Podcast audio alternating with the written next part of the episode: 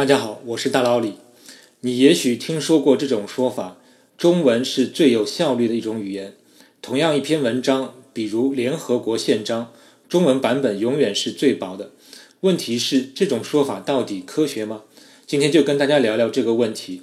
科学家确实找到了一种方法衡量一种语言的效率，甚至可以定量分析，这就是信息熵。熵是火字旁加一个商人的商。跟物理学里的那个熵是同一个字，稍后会解释一下为什么这个值也用熵来命名。一九四八年，英国数学家克劳德·香农提出了一个表征符号系统中单位符号平均信息量的指标——信息熵，还给出了一个计算信息熵的公式。这个公式十分简洁，请大家看一下这期节目的介绍，里面有这个公式。今天我就准备借这个公式来帮大家理解一下信息熵。先解释一下这个公式的意思，在公式里出现的 pi 是指某种符号系统中某个符号出现的频率。比如语言就是一种符号系统，每个中文字就是一种符号，而频率就是某个字在文本材料中出现的次数的比例。比如，如果你统计了一本一百万字的书。这本书中“我”这个字出现了一万次，那么“我”这个字的频率就是一万除以一百万等于零点零一等于百分之一。而香农这个公式就是要把某个符号系统中的符号频率全都统计出来，把这个频率乘以这个频率值的以二为底的对数累加起来，最后乘以负一，就是这个符号系统的信息熵。听上去有点抽象，我们来点实际的运算就容易理解多了。比如，如果某个符号系统只有一个符号，信息上会怎么样？因为只有一个符号，那么它的频率必然是百分之百，也就是一。一的对数是零，所以按这个公式的计算结果就是零。这个结果，香农给出的解释就是：如果一个符号系统只有一个符号，那么这个符号系统就什么信息都不能传递。单个字符能传递的信息量是零，听上去是不是也挺有道理？如果一种语言只有 a a a 或者 r r r 一 r 到底，那么这种语言真的是什么信息都不能传递。那么两种符号会如何？我们先假设两种符号的出现频率都是百分之五十，等于零点五。那么按照公式，零点五以二为底的对数是负一，那么总的信息熵。按照公式就是零点五乘以负一，再去加上零点五乘以负一，等于负一。因为最后的结果需要再乘以负一，那么这种符号系统的信息熵就是正一。按照相同的解释，意思就是这种符号系统每个符号可以传递一比特的信息。此时我们能看出，之所以公式前面要有一个乘以负一，就是为了使结果总是大于等于零。因为人对正数的感觉比较直观，对负数的感觉会稍微差一点。而我们的另一个发现就是，影响信息熵的有两个因素，一个是符号的多少，一个是符号的频率分布。那我们可以先固定一个变量，看看其中另外一个变量对信息熵的影响。我们先假设每个符号的频率是相等的，字符数量不断增加会如何呢？经过简单的计算，你会发现。如果某个 n 个符号的符号系统每个符号出现的频率相等，那么它的信息熵就是以二为底 n 的对数，也就是符号越多，信息熵越大。那我们再考虑一下，如果符号数量固定，符号的频率分布改变，对信息熵的值影响如何？你稍加计算也会发现，如果符号的频率分布越不均匀，则信息熵越小。比如，如果只有两个符号，其中一个符号的出现频率占百分之九十，另一个只占百分之十，则代入公式可以算出这种符号系统的信息熵是零点四七左右。而前面我们算过，如果两个符号频率相等的话，信息熵是一。计算结果有了，我们来解读一下。先解读下为什么符号越多，信息熵越大，也就是单个符号提供的信息越多。你可以设想一下，如果英语不是二十六个字母，而是有一千个字母了，那么即使元音字母还是只有 a e i o u 这五个，而每个单词要求至少有一个元音字母，那么用一千个字母，你也可能构造出一千乘以五再乘以二等于一万个两个字母的单词。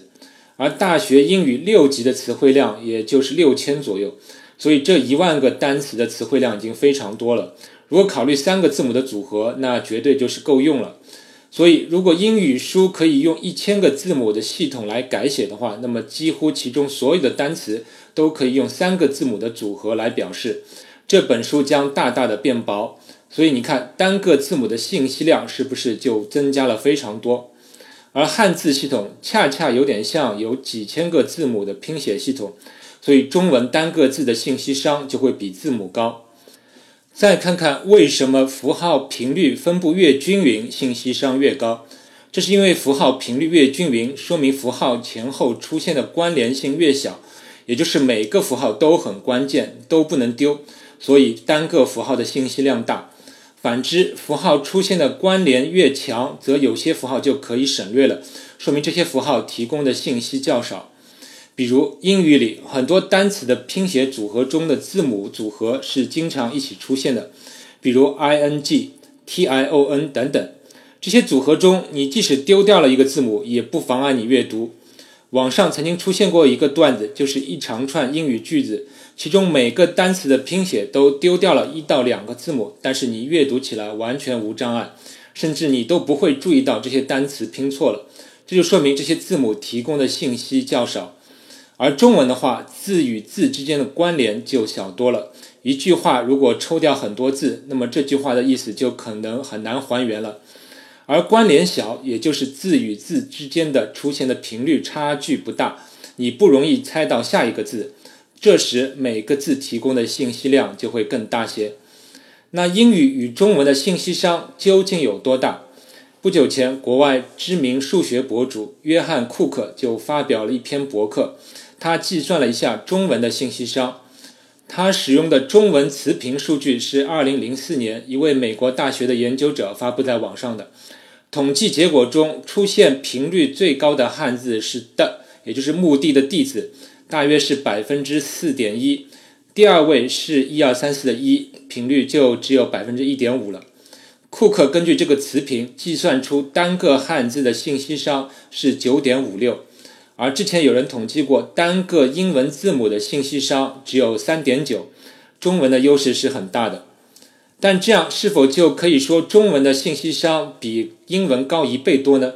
还不是那么简单，因为信息商的比较还有一些不确定的因素，比如比较的对象，之前是比较英文字母和汉字，但你也可以比较英文单词和汉字。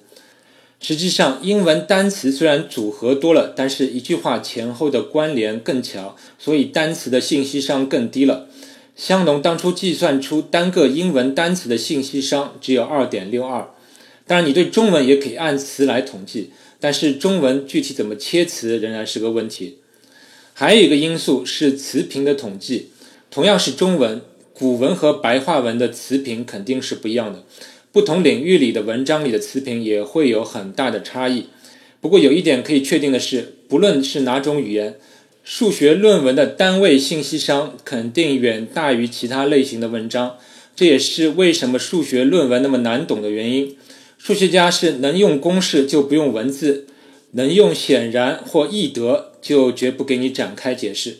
往往一个公式你就要在那里琢磨好几分钟。而大脑里虽然讲的啰嗦一点，但是能让你听懂，对不对？但不管怎样，目前不同统计方式下，中文的信息商都还是领先的。库克提出了一种新的比较标准，即不同语言在单位时间内的输出信息量，并且他提出一个猜想，就是不同语言在单位时间内输出的信息量是接近的。比如，同样一本圣经，中文版肯定比英文版薄。但是让你抄写一遍，因为中文笔画多，所以中文会抄的比较慢，所以最终的抄写时间可能差不多。当然，现在是电脑时代，更应该比较在电脑上输入的时间。我觉得可以比较一下平均输入一本中英文版圣经所需要的打字次数，感觉真的会比较接近。另外，如果考虑语言输出的效率，会有一些更有意思的发现。有一点是肯定的，中文当以语音形式输出时，单位的信息量就会大大的减少。因为汉字至少有五千多个，但是发音组合，即使是考虑音调，大概只有一千两百多种。如果不考虑声调的话，只有三百多种组合。像大老李这样前后鼻音不区分的人，那么信息量就丢失更多了。这就可以解释生活中的很多现象，比如中文没法改成拼音文字，写出来就没办法读了，因为同音字太多。再比如，大家玩过一个耳语传话的游戏，就是一些人以耳语的形式把一句话传给下一个人，结果到六七个人之后，这句话就会被传得面目全非。下次各位可以试试看，传一句简单的英语，看看是不是容易保持原来的句子。下次再有老外问为什么你们中国人讲话这么大声，那你可以回答：不好意思，是因为中文语音的信息商低。我不得不大声地说，确保对方每个字都听清楚。另外，有很多人都讨厌微信上总是发语音的人，也可以用信息商来解释，就是相比于文字，语音在单位时间内传递的信息太少了，也容易失真。总之，库克猜想，不同语言在单位时间内输出的信息商是类似的。这一点有兴趣的听众，大家可以自己研究一下。现在解释下为什么香农对这个表征信息量大小的指标命名为信息商，它与物理中的熵有何联系？当然是有联系的。物理中的熵一种直观的定义就是表征一个系统的混乱程度，越混乱熵值越大，越有序则熵值越低。那在信息商中，为什么语言越混乱信息量也越大？其实还是可以从语言的上下文关联度来考虑，比如英文单词中的字母组合相关度很高，之前提到过的 i n g，还有 t i n，还有等等各种各样前缀后缀，因为相关度大，那么当你看到 i n g 或者 t i o n 这样的组合中去掉一个字母，那完全不影响阅读，那么也就是这些组合中单个字母提供的信息量很小。而中文的上下文关联度就低很多，所以单个汉字的信息量大。而上下文关联度高，也可以理解为符号系统越有序，而关联度低就是越无序。所以把信息量用熵来命名是再恰当不过了，而且它确实与物理中的熵有许多类似的性质。最后讨论下信息量的单位，从公式里看，信息熵是没有单位的。但有时我们也用比特作为其单位，比如中文平均每个汉字的信息熵是九点五六，也可以说成单个汉字提供的信息量是九点五六比特。这是为什么呢？这其实是一个符号编码的问题。现在我们的计算机系统中的字符一般采用的是等长的编码方式，即每个字符的编码长度是相等的。在 Unicode 编码系统中，每个字符用十六比特的二进制来编码。那么理论上，它可以对二的十六次方等于六万五千五百三十六种字符进行编码。它已经足够对世界上所有的文字符号进行编码，甚至于现在我们还不断的在其中增加表情符。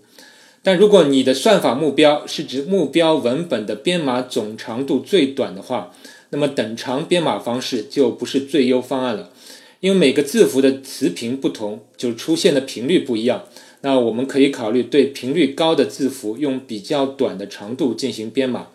比如之前提到中文中的，也就是目的的“地”这个字的使用频率最高，那么我们就可以对这个的字用一位的二进制，比如零进行编码，而其他的所有汉字都用一开始的二进位进行编码。中文中的第二频率高的字符是一。那么我就用一零两位二进制对其编码，然后用一一零给第三位频率的汉字编码等等，这样频率高的汉字编码长度短，而且不同汉字的编码在开始的二进之位都是可以互相区分的，所以这是一种合法的编码方式。这种编码在计算机算法中称为哈夫曼编码或前缀码。因为不同的字符使用编码的前缀来区分，当然汉字中的字出现的频率还没有高到值得用一位二进制对其编码。但有一种算法可以根据不同字符的频率表得出平均码长最短的编码方式，此时的编码结果称为最优前缀码。而对某个汉字字符的频率表，如果你计算出的信息熵是九点五六，那么对同一张频率表。对其进行最优前缀码的编码，你会发现单个汉字的平均编码长度就是九点五六。具体原因，请各位自行分析了。但也因此，我们可以说，信息商的单位就是比特。到这里，你又会有一个很有意思的洞察，就是考虑不同语言的文本文件的压缩比例。比如，都是用 Unicode 编码的中英文版圣经，分别用 RAR 软件压缩后比较文件的大小变化量。因为压缩软件本质上就是去除文本中的冗余信息，用接近最优编码方式对文件重新的编码。如果一个文本压缩后能压缩的很小，那么就说明原来的文本信息比较冗余，单位字符的信息量低。反之，如果压缩后文件大小变化不大，就说明原来的文本信息冗余量较少，单位字符的信息量较大。那么实际情况当然也有很多人做了实验。中文也不负众望，中文文本的压缩率在各种语言的比较中总是最低的，这也侧面验证了中文是主流语言中最有效率的语言。那么有关信息商的话题聊得差不多了，我最大的感想是香农用如此简单的一个公式给了我这么多的启发和思考。我觉得以后在提到最美公式的时候，香农的这个信息商公式应该有一席之地。而中文在符号上提供的信息量大是基本可以确定的，而中文在语音上会丢失信息的劣势也是很明显的。最后，为什么大家都喜欢听播音演员的语音呢？可能就是因为他们的语言清晰，而且文字详略得当，使得听众可以在单位时间内接收到恰好多的信息。然而大脑里因为没有受过训练，所以不可能达到播音语言的语音效果。但我可以保证，如果你能全部听懂大脑里的节目的话，那么你在单位时间内接收到的信息量是非常大的。好，我们下期再见。科学声音。